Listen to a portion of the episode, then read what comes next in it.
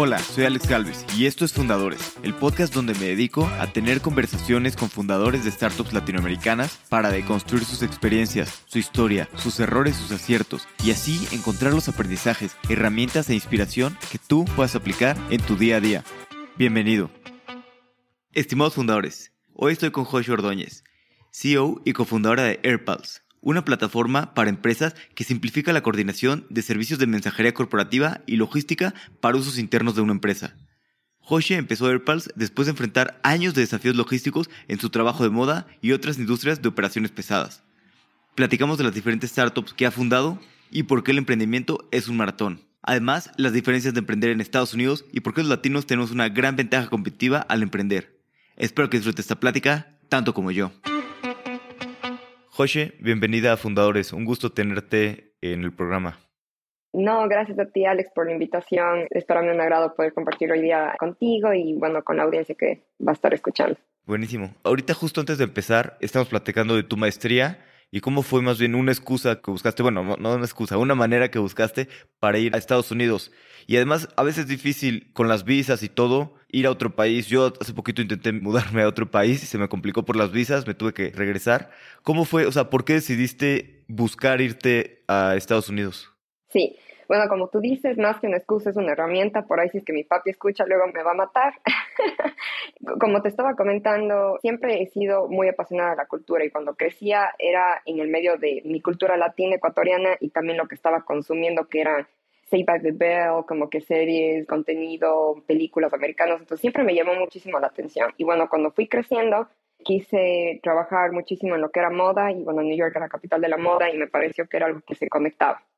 Y algo que me pasó, que me sigue pasando y es algo que quisiera que se cambie en la realidad es que yo sentía que podía crear algo muy grande y devolver a mi comunidad estando afuera de mi comunidad y es por eso que estoy aquí, sigo acá, es porque podemos como que agrupar recursos, conseguir cosas, dar trabajo a gente de mi comunidad estando desde aquí y no creo que eso es algo que pudiera hacer desde Ecuador. Y yo creo que las cosas están cambiando, algo que me pone muy positiva y esa también es mi responsabilidad, ¿no? Seguir contribuyendo al desarrollo social, económico, el desarrollo de la industria de la tecnología regionalmente. Entonces, sí, esa fue una herramienta que utilicé la maestría y, bueno, fue una experiencia increíble. De hecho, la escuela a la que fui me financió dos proyectos que te voy a platicar.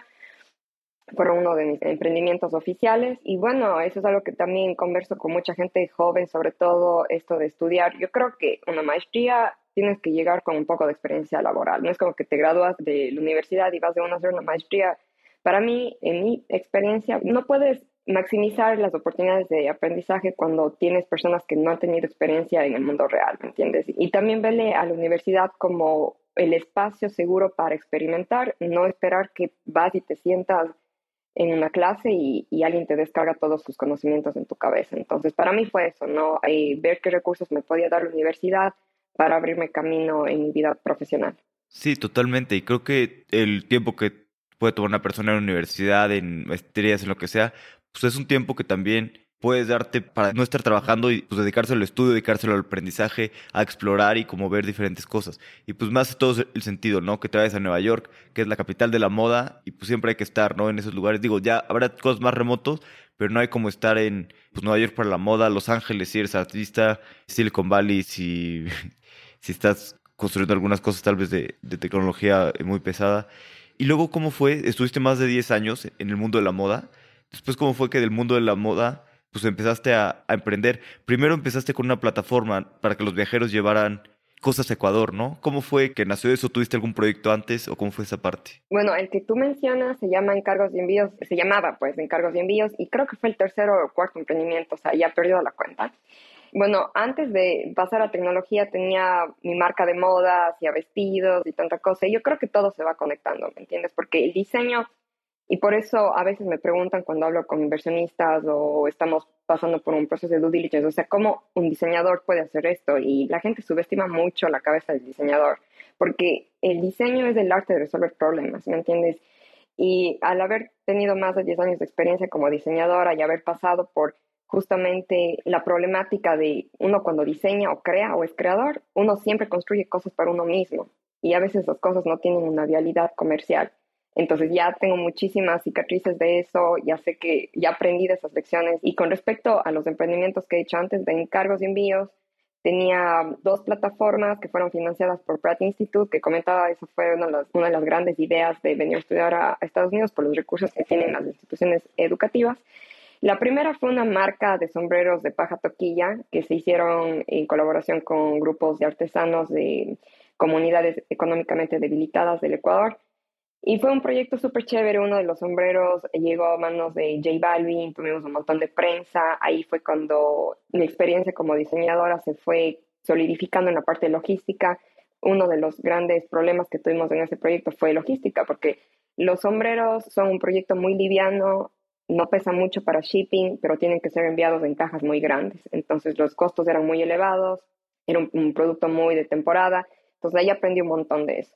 La evolución de ese emprendimiento, una marca de D2C, fue una plataforma que se llamaba Loop Fair Trade, que ya era de tecnología. Justo yo estaba trabajando a tiempo completo en una firma de Research and Development y ahí fue la primera vez que mezclé tecnología con moda, pero literalmente, o sea, para hacer wearables, textiles técnicos que conducían electricidad, utilizábamos cosas muy de tecnología de punta para crear cosas muy innovadoras. Entonces, creé esta plataforma que conectaba artesanos de Latinoamérica con marcas y diseñadores en Estados Unidos que estaban interesados en crear productos éticos o hacer un sourcing de materiales y cosas innovadoras en Latinoamérica. Entonces, también fui financiada por Pratt y fue la primera vez que estuve construyendo un producto digital. Y ahí aprendí que tienes que asegurarte que estás construyendo ese algo que tiene como una realidad comercial antes de construirlo, porque nos acabamos todo el presupuesto en el desarrollo del producto y cuando queríamos lanzar ya no teníamos capital para promocionarlo. Entonces eso es una lección que también aprendí en un libro que se llama Building the Right It, que te habla justamente cuando quieres emprender, no construyes nada. Primero asegúrate de que haya demanda y de validar la idea. Y después de eso fue que hice encargos de envíos. Y bueno, para no alargarte el cuento, era una plataforma que conectábamos gente que viajaba a Ecuador desde Estados Unidos con compradores locales. Y inicialmente la idea se me ocurrió justo en esta mezcla de mi experiencia como migrante, que yo cuando visitaba a mi familia me pedían que lleve cosas y era un trabajo muy cansado y no me estaban pagando al respecto. Y cuando me fui por el rabbit hole me di cuenta de que primero no me estoy inventando el agua tibia, es una actividad que existe desde hace décadas en todas las comunidades del mundo, europeas, asiáticas, latinas, todos hacemos lo mismo.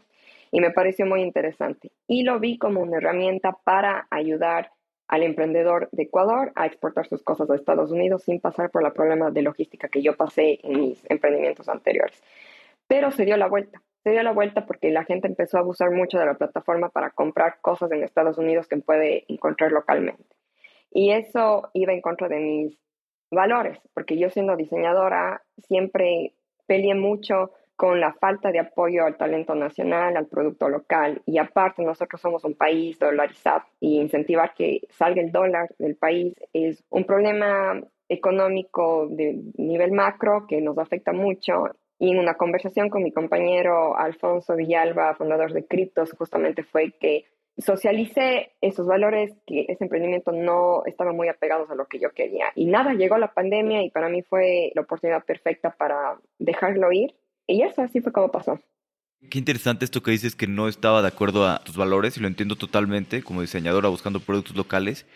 Pero ¿cómo fue un poquito el debate en tu cabeza cuando sucedía todo esto de decir, oye, nos está yendo bien o estamos creciendo, pero no, pues no va con lo que queremos construir? Porque a veces es difícil y creo que a veces muchos emprendedores nos enfrascamos en construir algo porque ya estamos en eso, pero pues tal vez no es lo que queremos ser los siguientes 10 años. 100%, y en términos de tracción nos estaba yendo súper bien. O sea, si tú googleabas Amazon desde Ecuador, nosotros éramos la segunda página, ¿no? Porque la gente compraba mucho en Amazon y utilizaba la plataforma para eso. Y tenía un modelo súper interesante, era un modelo de suscripción. Nosotros no cobrábamos una comisión por las transacciones y era más como una plataforma, era más como una, un social media app, donde la gente se conectaba con este fin, no era como un marketplace. Y en términos de los valores, yo creo que tienen que estar el emprendedor muy alineado con eso, porque si no te motiva, si no te da ganas, renuncias rápidamente, ¿me entiendes? Y más que el modelo o la creatividad del producto tiene que ser como que ese big picture del impacto de lo que estás haciendo, de cuál es la meta, de qué es lo que cuál es el efecto de lo que estás creando en la sociedad, que creo que tiene que estar alineado contigo. Y es lo que me pasa en AirPals, que puedo dedicarme 16, 18 horas al día y es porque yo veo el impacto que tenemos, no solo en los clientes, sino el impacto indirecto que tenemos en, la comunidad. Y, nada, por eso estamos haciendo lo, lo, que hacemos hoy. ¿Y cómo fue este momento en el que decidiste fundar AirPals? Porque, a ver, cierran el otro que además tiene que ver con viajes y pandemia. Pues hay una pandemia en el mundo, que lo que hace algún momento complicado. Vivir en Nueva York es bastante caro. ¿Cómo decides pues, tomar este riesgo de cerrar y empezar otra empresa? No fue enseguida, fue después de un año, un año y medio, y cuando cerré encargos y envíos, ya no quería saber nada más de emprendimientos, ya, ya estaba cansada y me estaba empezando a ir súper bien en mi carrera en moda. Estaba en esos tiempos trabajando con una agencia donde representábamos talento mundial y teníamos proyectos con revistas como Vogue, Apple, Amazon y me estaba divirtiendo bastantísimo. Y fue a través de esa empresa que nació AirPals, porque en todos los proyectos que teníamos, inclusive con empresas gigantes como con Amazon, siempre teníamos este problema de logística local y teníamos que recurrir a empresas que no tenían nada más que email o teléfono para coordinar. Y era muy frustrante para mí como la persona que coordinaba las cosas porque pasaba perdiendo mi tiempo explicando cosas por email o por teléfono en lugar de tener una plataforma que me haga el workflow un poco más fácil. Y no solo eso, sino también después cuando terminas el proyecto, qué pasa con el billing, cuál fue el uso que le diste al shipping local para el proyecto y, poder pasarlo a contabilidad y cobrarlo al cliente. Entonces, cuando estaba en esta empresa, ahí fue donde escuché por primera vez como que yo tenía un problema en un proyecto de, y teníamos, involucraba mover equipo. Me dijo mi compañera como, just call a messenger. Y yo era, ¿qué es un messenger? Y de ahí aprendí y me fui por el rabbit hole. Y cuando estábamos en pandemia, tenía un amigo que justo había perdido su trabajo y yo lo quería ayudar. Y yo tenía ya en ese entonces control sobre los presupuestos de los proyectos que manejábamos en esta empresa donde yo trabajaba. Entonces se me ocurrió que en lugar de contratar a estas otras empresas que normalmente les contrataba, igual tampoco me facilitaban la vida, igual les tenía que llamar por teléfono, igual les tenía que mandar mensajes, emails. Se me ocurrió, ¿por qué mejor no le doy una fracción del presupuesto a mi amigo para que él se encargue de eso? Y ya, y de paso lo ayudo. Y nada, salió así, la verdad lo estuvimos manejando así por unos meses, empezamos a tener como que requests de otras personas, de otras agencias con las que yo colaboraba, de otros profesionales que tenían el mismo problema, y yo todo le daba a mi amigo y, luego me di cuenta como que mm, creo que estamos manejando un volumen decente de transacciones y ¿por qué no estoy yo cobrando una comisión en esto? Entonces ahí fue como que dije, creo que puedo cobrar una comisión de esto y encargarme de conectar como que el, el cliente con el courier y, cobrar una comisión en el medio. Y empecé a hacer eso y dije, ok, esto está súper cool. Y ahí fue cuando renuncié a mi trabajo de tiempo completo para dedicarme al 100%, pero al principio lo quería hacer como mi negocio propio, no quería involucrar capital externo ni nada por el estilo, quería no tener ninguna presión de satisfacer el apetito de inversionistas o cualquier otra cosa externa. Y luego me di cuenta que estábamos desarrollando cosas muy interesantes a nivel tecnológico y me puse a pensar justamente lo que te hablaba, el impacto o a dónde puede llegar o cuántas vidas podemos mejorar con esto. Y dije, no, pues, o sea, para esto necesitamos ir a lo grande. Y ahí fue como establecí AirPals como una startup. Y hablas del impacto y sobre todo el impacto que puede tener. Bueno, que hay varias cosas que me llaman la atención. Primera, pues que empezaste resolviendo un problema que la gente no veía, o sea, es un problema muy grande para ti, para muchos, pero que la gente no veía, ¿no? Muchas veces creemos que hay necesidades cubiertas y en realidad no nos damos cuenta, ¿no? Cuando es un problema que te enfrentas día a día, hay muchas veces en las que no te das cuenta, pues que ese problema se puede, pues puedes atender a muchos. Pero hablas un poco de, pues del impacto, ¿no? Que tiene la empresa y que, pues cómo es esta parte de impacto y qué han buscado de cómo tener un impacto. Sí, muchísimas gracias por la pregunta. La palabra impacto yo creo que mucha gente lo toma con ligereza. Cuando yo hablo de impacto, primero intento hacerlo de, un nivel personal y es algo que lo vamos a comenzar más adelante, espero si tenemos el tiempo, que para crear un, emprendimiento con impacto, primero tienes que tener un impacto a nivel personal, yo creo, ¿no? Como consumidor. Porque si no, todo lo que haces con tu empresa lo estás borrando, todo lo que haces con las manos de tu empresa lo estás borrando con el codo.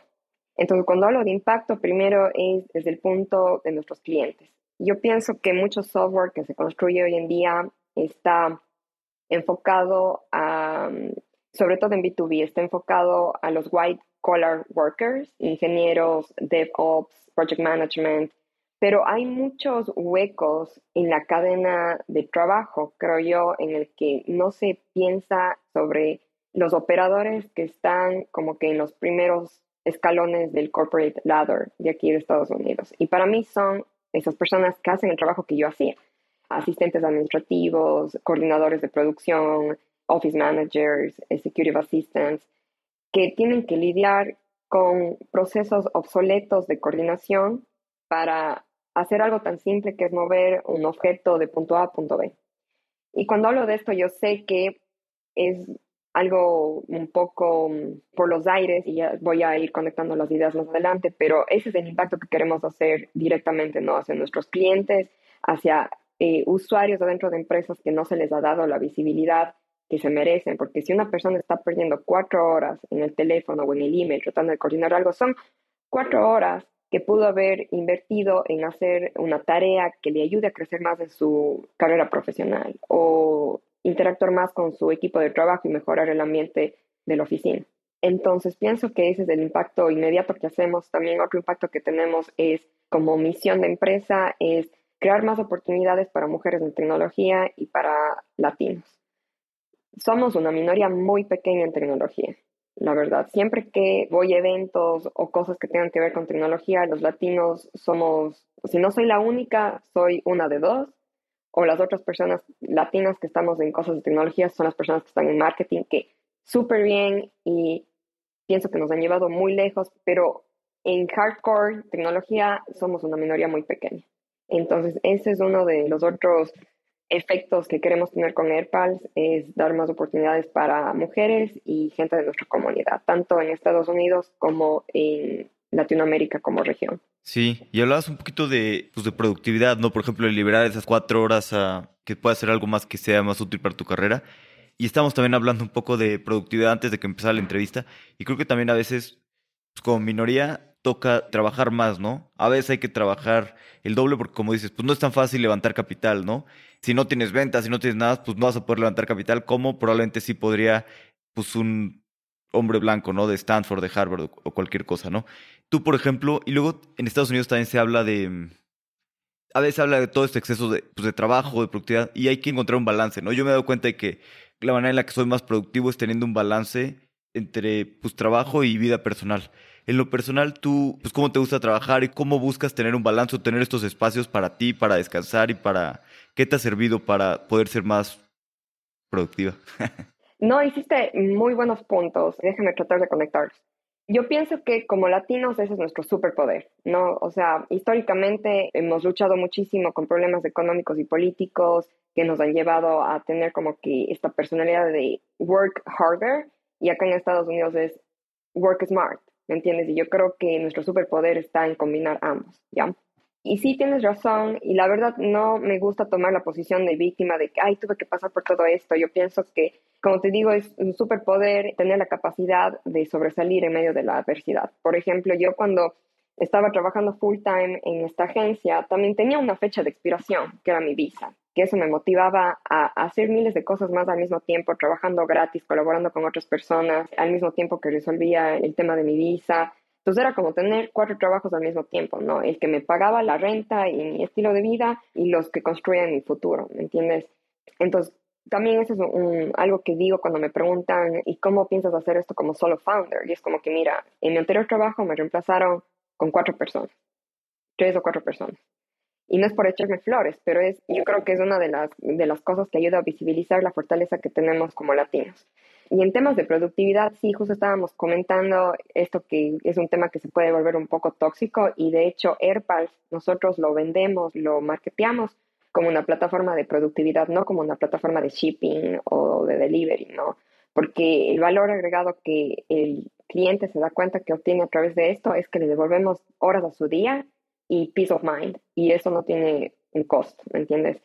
Y cuando tratamos de promocionarlo por el tema de productividad, como The Future of Work, intento tener un balance y no cruzar una, una línea muy delgada que es decirles a las personas que ser productivo es trabajar 80 horas a la semana o automatizar tu trabajo y todos estos hacks y estas fórmulas de Excel y Zapier y todo esto y los trucos y trabaja menos y cómo hackeas el sistema. Si no va más por allá, yo creo que lo que tú mencionas del balance. Personalmente pienso que, y eso es como lo manejo, yo primero desde la energía. Y yo sé que suena como que, ay, súper por los aires, pero es verdad, por ejemplo, si yo te digo, por ejemplo, hoy día que es 2 de marzo, tenía que mandar el Monthly Investor Update el primero de marzo, ¿no? Es lo que acostumbran todos los fundadores, pero la verdad mi energía no estaba ahí, no quería mandarlo ayer, no lo quiero mandar hoy día, tal vez lo quiero mandar mañana. Y si es que haces algo en lo que energéticamente no estás con ganas de hacerlo en ese momento, te va a tomar tres veces más de tiempo. Entonces, ¿qué es mejor? ¿Qué es más efectivo? que me dedique seis horas a escribir un investor update cuando no estoy en el mood de hacerlo o escribirlo y demorarme 30 minutos cuando estoy en el mood de hacerlo. Entonces es mucho de escucharte a ti mismo y también, por ejemplo, lo que yo hago es de vez en cuando tomarme un power nap, ¿me entiendes? Si tú estás como que obligándote a trabajar en algo o a terminar algo porque tienes un deadline y te estás obligando, te vas a demorar el doble. Entonces me tomo un power nap, 15, 20 minutos y termino las cosas en flash. También va mucho para mí con el tema de cómo, ¿qué hacemos aparte de eso, no? El tema de la alimentación y el ejercicio, ¿no? Y este rato yo creo que nos hemos vendido a la idea de conveniencia, a pedir delivery, comida, y no te estás dando cuenta el, impacto negativo que eso tiene en tu productividad y en tu salud. O sea, si tú estás comiendo, o sea, no tienes que comer fast food comida rápida para hacerte un daño, o sea, también es comer afuera. Con eso no quiero decir que la comida de restaurante es mala, sino simplemente para mejorar el sabor le ponen más mantequilla, más sal, diferentes aceites, endulzantes. Y si tú no tienes control sobre la comida, no sabes qué estás metiendo a tu cuerpo. Y la gente se olvida que la computadora, la máquina más poderosa que tenemos en el mundo son nuestros cerebros. Y si tú no tienes los nutrientes adecuados, no le tratas bien a tu cuerpo, esa máquina que tienes en tu cabeza no está trabajando al 100%. Entonces eso es muy importante. Y el ejercicio también. Y bueno, no quiero sonar a que la gente piense que soy perfecta y hago todo perfecto. La verdad, algo con lo que estoy batallando este rato es tener más control sobre mi consumo de papas fritas y de Coca-Cola, porque creo que son obsesiones que he tenido desde muy chiquita. Yo como muchísimas papas fritas, muchísimas. Yo justo este mes pasado, febrero, hice cambios en mi vida y dije, ya no voy a comer papas entre semana, o sea, no comprar comida chatarra e intentar no comer. Y en un mes la diferencia ha sido abismal en mi cuerpo. Exacto, exacto. Y, no solo tu cuerpo, sino lo que hablábamos hace un segundo de ser un buen consumidor para ser un buen emprendedor. O sea, si tú pasas pidiendo delivery, es todo, todo eso viene en plástico. Y la gente piensa que tenemos todo solucionado, ¿no? Que lo reciclas y ya está. Creo que el reciclaje es una de las grandes mentiras, que las cosas que no se logran entender todavía en este tiempo. Y hay muchos estudios, yo sé que hay mucha contradicción, mucho contraste, pero en muchos lugares del mundo reciclar algo contamina más el medio ambiente que construir un plástico desde cero, dependiendo de las fuentes de electricidad y otros factores que se utilicen en ese proceso. Entonces, no todo se soluciona con reciclaje. Y yo pienso que eso también es la energía. Todo, para mí, yo sé que suena medio, medio bubú, pero si es que tú pasas tu vida dañando todo lo que va a tu alrededor, ¿cómo esperas crear algo que crezca y que la gente te apoye y confíe en ti? Entonces yo pienso que es dar, ¿no? Dar primero. Totalmente. Oye, mencionabas que mandar el update de Founders el primero de marzo. Yo creo que nadie lo manda el primero. Yo creo que el 1% o menos de Founders mandarán así un update el primero, el 2 de, de marzo. Algunos mandarán después, la mayoría ni manda. ¿Y cómo ha sido también para ti como solo founder, que pues de por sí emprender es difícil? Luego, pues como solo founder más. Y además, pues estás en un país que, pues que no es el tuyo, ¿no? Por más que hayas vivido allá, es un país que no es el tuyo, que la cultura es distinta, entonces vuelve todo más, complicado. Yo el otro día estaba hablando con, estaba en Nueva York, de hecho, y estaba hablando con varios gringos, y digo, no hablo inglés tan mal, tampoco hablo así tan bien, pero sí me di cuenta de que también la cultura es muy distinta, o sea, los chistes, todo, o sea, la convivencia, hasta eso es distinto, ¿no? Entonces, siempre es una complicación extra estar en una, pues en una cultura extraña, ¿no? Sí, 100%. Es una capa más que tienes que navegar aparte de emprender, ¿no? En esto creo que salió de una canción de Mercedes Sosa, pero yo pienso que las personas deben ser libres de migrar, pero por oportunidades y por realizar sus sueños. No migrar porque se sienten empujados, empujados por hacerlo por la necesidad, porque no tienen otra alternativa, ¿me entiendes? Y con esto voy y hablo con mucho respeto a la comunidad migrante, porque se me parte el corazón, por ejemplo, te digo, es algo que lo hago siempre, yo hago mucho voluntariado con la comunidad acá y escucho sus historias de cómo llegaron acá y me siento muy privilegiada de haber yo llegado en avión y, y con bici, yo puedo regresar cuando, cuando yo quiero. Entonces yo creo que eso también es un motivante para mí y mi responsabilidad de construir oportunidades de desarrollo profesional en mi región, para que si la gente quiere venir, sea por estudiar, porque consiguieron una oportunidad y no porque están en una situación muy crítica. Y con respecto a mi experiencia personal, sí, sigue siendo difícil, ¿me entiendes? Sí, de vez en cuando estoy en el WeWork y estoy, como te digo, intento practicar lo que hablo, entonces yo llevo mi lonchera con mi comida al WeWork y creo que soy la única persona que hace eso porque todo el mundo pide delivery. Y a veces estoy lavando mis contenedores, ¿no? Mi lonchera, y viene alguien y que me pregunta así como que si yo fuera staff de limpieza y, con mucho respeto lo digo, ¿no? Pienso que todo trabajo es válido y todo trabajo tiene su punto importante en, la economía. Y es como que estos estereotipos que tienes que vencer, ¿no? Me pasó con un cliente que me dijo en una reunión, no de AirPads, fue de un cliente en mis anteriores trabajos, como que you're getting lost in translation. Como que implicando el tema del inglés, ¿me entiendes? Que para mí siempre ha sido mi talón de Aquiles, porque en el colegio yo estaba en el nivel bajo, entre comillas, de inglés, que esas cosas medio ridículas que, que uno pasa en el colegio que te dejan como que con un parche en tu cabeza.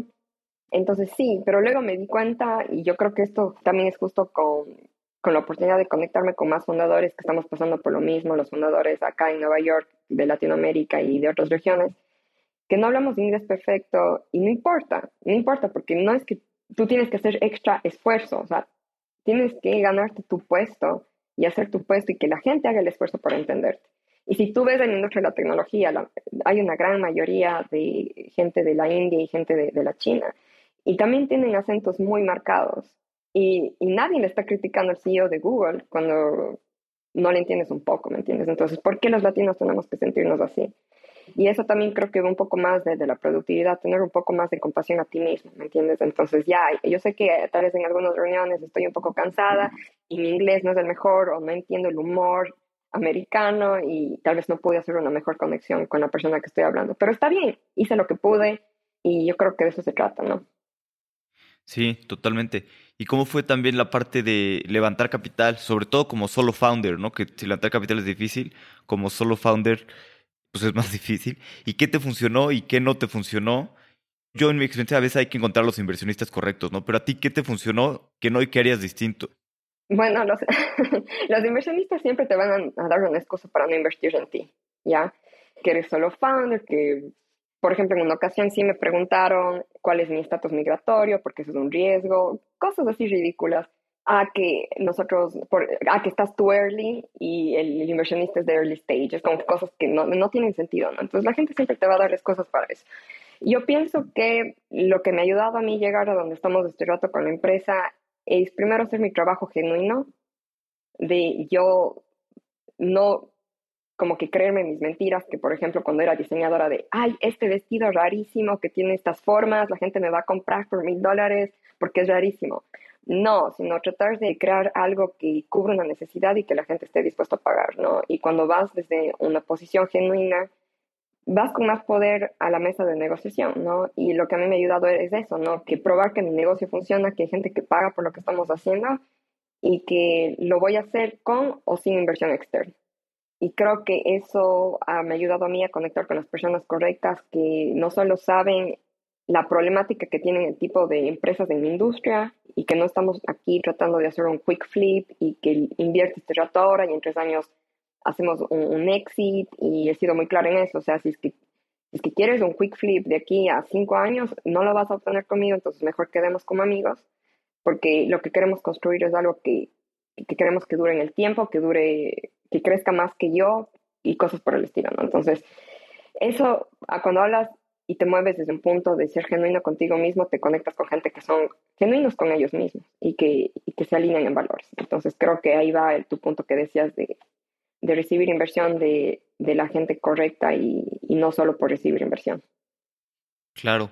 Oye, ya hablas esto, me gusta mucho lo que mencionas de, pues de que no es un quick flip, ¿no? De que vas a construir en largo plazo. Yo a veces cuando hablo con emprendedores que me dicen que quieren vender en, pues en 3, 4 años, pues simplemente no es para mí, ¿no? Yo creo que, que construir una empresa grande lleva muchísimos años y muchísimo esfuerzo. ¿Cómo ves AirPals y a ti en 10 años o en 15 años? Sí, bueno, iba, lo que yo siempre digo, depende de qué tipo de emprendedor quieres ser y, y cuáles son tus metas en la vida. Obviamente puedes tener mucho éxito creando mini startups que llegan, no sé, a 100 mil, 200 mil dólares en revenue, un millón de revenue y lo vendes y haces como que 5 en 5 años o 5 en 10 años y puedes tener mucho éxito. Lo mismo que haciendo real estate, flipeando casas, ¿no? depende qué tipo de, cuáles son tus metas en la vida. Mis metas personales nunca han sido, sí, o sea, no te quiero mentir, el, el dinero, ¿me entiendes? Sí, te, tengo metas por ahí, pero mis metas son más allá de eso. Y yo creo que cuando ves las cosas de esa manera, obviamente necesitas más tiempo para llegar a esas, metas, ¿no? O sea, yo quiero que AirPals haga algo que trascienda, ¿no? Que me trascienda a mí como persona y, y, trascienda las estadísticas, ¿no? Y lo que podemos hacer por los clientes, ¿no? Este rato empezamos con, sí, servicios de, logística local, que resolvemos un problema en específico, pero al final lo que queremos hacer es, es una plataforma muy completa que resuelva los problemas más demandantes en las operaciones internas de las empresas, ¿no? Y eso es a lo que queremos llegar. Y en 10 años, bueno, ahora lo que me he dado cuenta ya con dos años en AirPass es que es muy difícil pronosticar el futuro. Entonces no te quiero decir, ay, en 10 años nos vas a ver así como que en el New York Stock Exchange y nada por el estilo. Pero sí te puedo decir que siempre mis ambiciones han sido muy grandes y en 10 años espero que el impacto que estemos haciendo este rato, en 10 años sea algo exponencial. Buenísimo. ¿Hay algún otro tema que creas que podría ser interesante y que no hemos tocado antes de pasar las preguntas finales? A ver, déjame pensar. Y hablamos un poco de productividad, hablamos sobre el migrar. Bueno, a veces también cuando hablamos con emprendedores que estamos en early stage, creo que nos ahogamos a veces en un vaso de agua cuando queremos empezar algo y es como que, ¿y cómo empiezo? ¿Y por dónde empiezo? Y yo creo que solo empieza, solo no sé, una cuenta de Instagram, ya, ya estás en negocio. Puedes vender por Instagram. Puedes conectarte con clientes, tengas o no tengas un producto ya. Entonces, simplemente lánzate, lánzate, no tengas miedo. Y sobre todo esto que comentaba al principio de cuando lo hagas, intenta gastar lo menos posible de recursos, de tu tiempo, porque creo que la meta principal es ver si es que alguien te va a pagar por lo que estás ofreciendo, ¿no? Y, y en este mundo hay de todo, ¿no? Puedes tener un pésimo producto y eres un increíble vendedor y vendes humo. Y de hecho, lo hemos visto últimamente, ¿no? O sea, empresas que son adquiridas por más de 500 millones de dólares y son humo, ¿no? Y tienes productos que resuelven problemas muy importantes en el mundo y realmente las partes de venta es una debilidad del equipo y no sale. Entonces, yo lo, lo, que siempre digo es, solo lánzate y mientras más rápido te lances y te equivoques, más rápido vas a encontrar el, camino por donde tienes que ir. Sí, sin duda, ¿no? Como dices, lo importante es hacer cosas de una manera barata y también que te dé información o aprendizaje, ¿no? O sea, ventas, obviamente, pero si no, aprendizaje, ¿no? ¿Qué si le gusta al cliente, qué no y qué hay que ajustar? 100%. Eh, sí, pero eso, no sé si quieres ya entrar en las preguntas.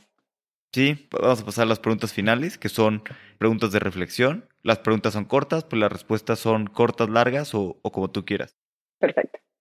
¿Cuál es tu libro favorito o algún libro que te guste mucho recomendar? Me gustan muchos, te voy a dar dos. El primero es Cradle to Cradle, que en español quiere decir de cuna a cuna, y eso me ha formado muchísimo como creadora, que es, se habla mucho de economía y habla mucho sobre desarrollo de producto, y es ese cambio de mindset en el que cuando tú estás creando algo, tiene mucha importancia cuando lo haces pensando en todo el ciclo de vida, ¿no? Desde que lo diseñas, desde que juntas los materiales, hasta pensar cómo va a ser desechado, ¿no?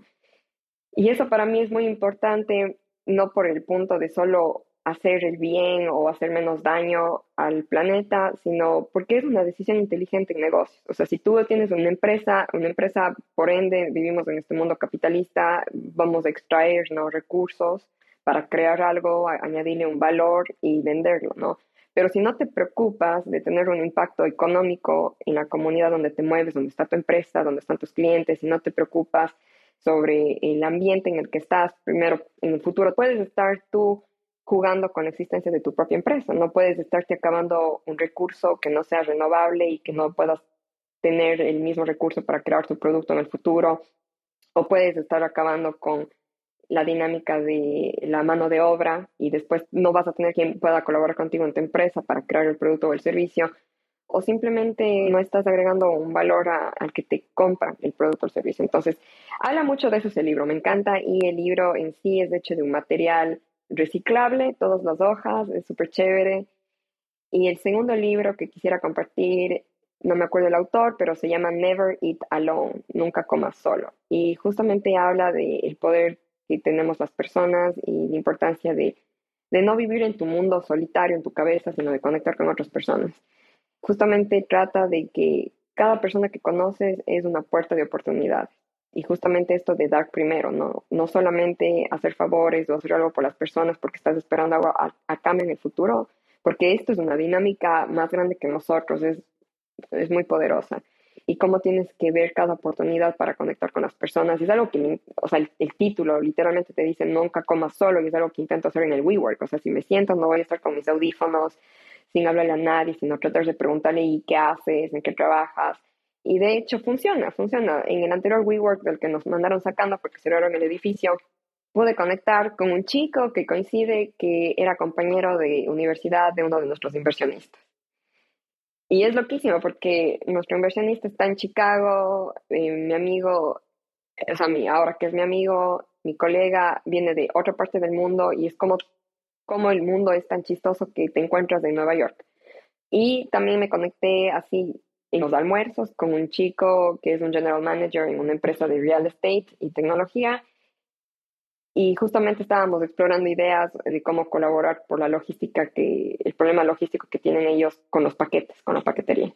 Entonces, tú nunca sabes cuándo se puede abrir una nueva oportunidad o cuándo tú puedes desbloquear una oportunidad para alguien más. Entonces, eso me parece muy, muy poderoso. Claro, buenísimo. Además, pues también hablar con personas, bueno, te abre oportunidades, te abre la mente a nuevas industrias, nuevas cosas que no estabas viendo y además, pues pasas un mejor tiempo, ¿no? Probablemente comiendo que simplemente estando con tus audífonos y y como muy metido, ¿no? En tu mente. Sí, y lo que tú dices es, es muy verdad, es algo que siempre lo comparto cuando tengo la oportunidad.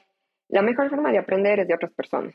O sea, si yo me leo 10 libros y te puedo resumir a ti como resumiste a todos, ya no tienes que necesariamente leerte los 10 libros, ¿me entiendes? Entonces la, la forma más rápida de aprender, de hecho, recomiendo a todo el mundo escuchar podcasts, es increíble, y bueno, leer, ir a la escuela y todo eso.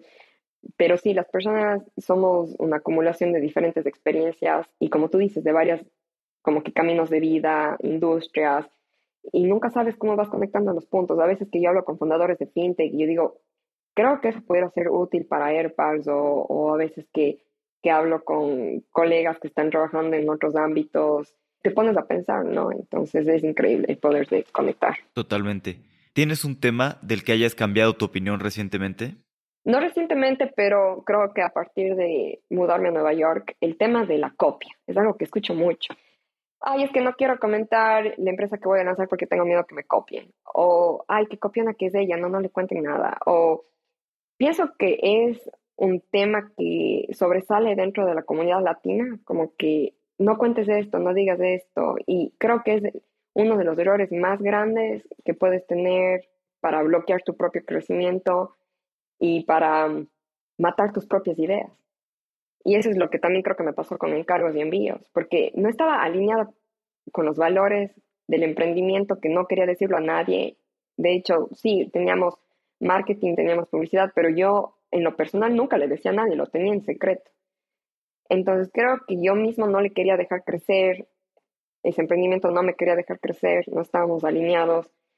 Y si tú ves al arte, por ejemplo, Andy Warhol, él no es que se inventó la sopa de tomate Campbell, él simplemente le cambió de contexto. Y es genial, porque las cosas más simples son las cosas más difíciles de concebir. Y también Picasso lo dijo, un artista copia, un genio roba, no en el sentido de quitarte el crédito de algo que tú hiciste, sino en el sentido de, darle un twist, de crear algo nuevo a partir de algo que ya existe. Entonces, sí, pienso que, y escucho eso mucho, mucho, como que no quiero lanzar este feature porque me van a copiar. Y eso es lo único certero que va a pasar. Lo que puede ser copiado va a ser copiado. Un frontend es fácil de copiar. La tecnología puede ser limitada. De hecho, este rato lo puedes ver con lo que está pasando con ChatGPT y toda la inteligencia generativa de contenido. Cuando ChatGPT lo rompió, salieron al aire empresas que estuvieron trabajando durante años en, tecnologías similares que tienen un resultado similar, ¿no? Entonces, todo puede ser copiado, todo puede ser imitado y yo creo que el punto clave está ahí, cómo le haces sentir a la otra persona con tu producto o tu servicio. Eso es lo que te diferencia. Sí, totalmente. ¿Tienes algún fracaso favorito que te haya preparado para futuros éxitos? Tengo muchísimos. Literalmente tengo un montón de cicatrices en mi espalda. Pero creo que de los fracasos que más me han ayudado a crecer como persona es los fracasos que involucran personas. Como decía, las personas son lo más lindo del mundo, pero también podemos ser los más problemáticos. Y a veces nos dejamos llevar por esto de las credenciales, que me dijo que podía confiar, que me dijo que podía hacer esto y en realidad no resultó como esperabas. Y eso me ha dejado muchas lecciones. Creo que ahora, a partir de eso, todos en AirPads tenemos como que dos pequeños procesos que son como bike checks cuando estamos contratando y también tenemos un bullshit detector, que es muy importante. Son como que antenitas que vas creando a través de las experiencias. Entonces, y yo ahí en eso aplico muchísimos refranes de mi abuela, como no todo lo que brilla es oro, si estás hablando con alguien que te dice, soy ex ni sé qué, ex Uber, que es de Stanford, de esto y lo otro, y en realidad en, en la práctica no marca la diferencia. Y yo pienso que ahí lo que marca la diferencia es la intención de las personas. Tal vez no saliste de la universidad más fancy o del startup más fancy, pero tu intención de hacer mejor las cosas te va a llevar mucho más lejos que tus credenciales. Y me ha pasado a mí y también creo que me ha pasado con personas que han creído en mí, ¿me entiendes? Y esa es una lección muy importante que he aprendido. Buenísimo. ¿Y cómo hacen estos vibe checks? Ahí regresa al tema de la energía. Y es un poquito difícil de describir, pero si es que estoy hablando con una persona y me empieza a hablar mal de otra persona, para mí eso es un red flag. O sea, no pasó el vibe check. Porque si vas a hablar mal de otra persona conmigo, vas a hablar mal de mí con otra persona. Y también cuando intentan como que inflar cosas que han hecho y les preguntas sobre un tema específico y, y se dan las vueltas, para mí eso también es un red flag. Y no quiero decir como que desvalidar el tema de que tienes que venderte como persona, venderte como fundador, pero hay una línea delgada en la que es como que marketearte o inflar la realidad. Entonces eso para mí no pasa el, el vibe check también. Y igual con inversionistas, ¿me entiendes? Los fundadores tenemos la responsabilidad de hacer vibe checks también con inversionistas. Si tú, por ejemplo, estoy hablando con un inversionista y me dice algo como que, ¿y cómo piensas tomar decisiones fuertes? Es como que, ¿a qué te refieres? O sea, que me estás viendo débil, que es porque soy mujer, que ¿por qué? Entonces, ser como que ver entre las líneas de lo que la gente te está diciendo. O, por ejemplo, si es que estás hablando con un inversionista en el que ni siquiera te deja hablar y solo están hablando de ellos y de ellos, de ellos, también eso me comunica mucho sobre la otra persona. Sí, sí, sí, totalmente. Y creo que pues tienes mucha razón en lo que dices de la energía, ¿no? También muchas veces puede ser que todo cuadre bien en papel, ¿no? Tiene el buen background, todas las referencias salen bien, todo parece que estás el trabajo, pero pues si hay algo que no te late, pues tal vez es tu mismo cuerpo, ¿no? Que instintivamente te has dando cuenta de detalles que, que digo, puede ser muy buen empleado y todo, pero pues que tal vez no haga check con la cultura, ¿no? Exacto, y ese como que gut feeling, ese presentimiento que uno va creando, viene desde, desde la evolución, ¿no? ¿Me entiendes? Y por eso tenemos estrés, eh, porque era nuestro mecanismo de defensa para saber cuándo estamos en peligro. Entonces, escúchale un poco a tu cuerpo, ¿no? Y yo creo que le haces más fuerte a ese bullshit detector cuando tienes experiencias. Y por eso pienso que meterte a trabajar, a colaborar en universidad, en todos los proyectos que puedas, colaborar con gente, crear cosas, te da esa experiencia que de otra manera no, no la puedes tener si es que vas de la universidad directo a la maestría sin haberte ensuciado las manos un poco. Total. ¿Tienes algún consejo que te hayan dado, que te haya servido mucho? No sé, esa creo que no era la pregunta que quería tocar. es que los consejos una persona que también da un montón de consejos y a veces creo que mis amigos piensan que quiero que sean de cierta u otra manera, pero es que los consejos son tan relativos, lo que le funciona a una persona no le funciona a otra. Últimamente una amiga me dijo esto de la compasión, ¿no? Ten compasión por ti misma, es como que, ay, tengo que terminar este investor update, no me puedo ir a dormir sin terminar esto, y es como que, dude, has pasado 18 horas sin hacer nada más que trabajar, como que ten compasión, ten compasión por las otras personas. O sea, si es que hay un, fundador que acaba de cerrar su empresa, o sea, no le eches hate, no le eches shade en lo que hizo. O sea, emprender es una de las cosas más duras que puede haber en nuestra economía, ¿no? Es irte contra todo. Entonces, tener compasión, ¿no? Ese es un consejo que escuché recién. Totalmente. José, pues muchas gracias por tu tiempo. La verdad es que la pasé muy bien platicando contigo, conociendo más tu historia y espero pues, que sigan creciendo y que sean muy buenos los siguientes años para ti y para AirPals. No, muchísimas gracias a ti, Alex, por el espacio. Yo sé que cuando me, me das la rienda, hablo y no me callo, pero aprecio mucho que nos hayamos conectado y que hayamos pasado esta mañana juntos. Gracias a ti. Es increíble la cantidad de hispanos que viven en Estados Unidos y que están construyendo cosas increíbles. Si te gusta Fundadores, por favor comparte tu episodio favorito en Instagram. Además tenemos un giveaway, el que vamos a regalar unos AirPods y algunos premios especiales por llegar a las 500.000 descargas. Nos escuchamos la próxima semana.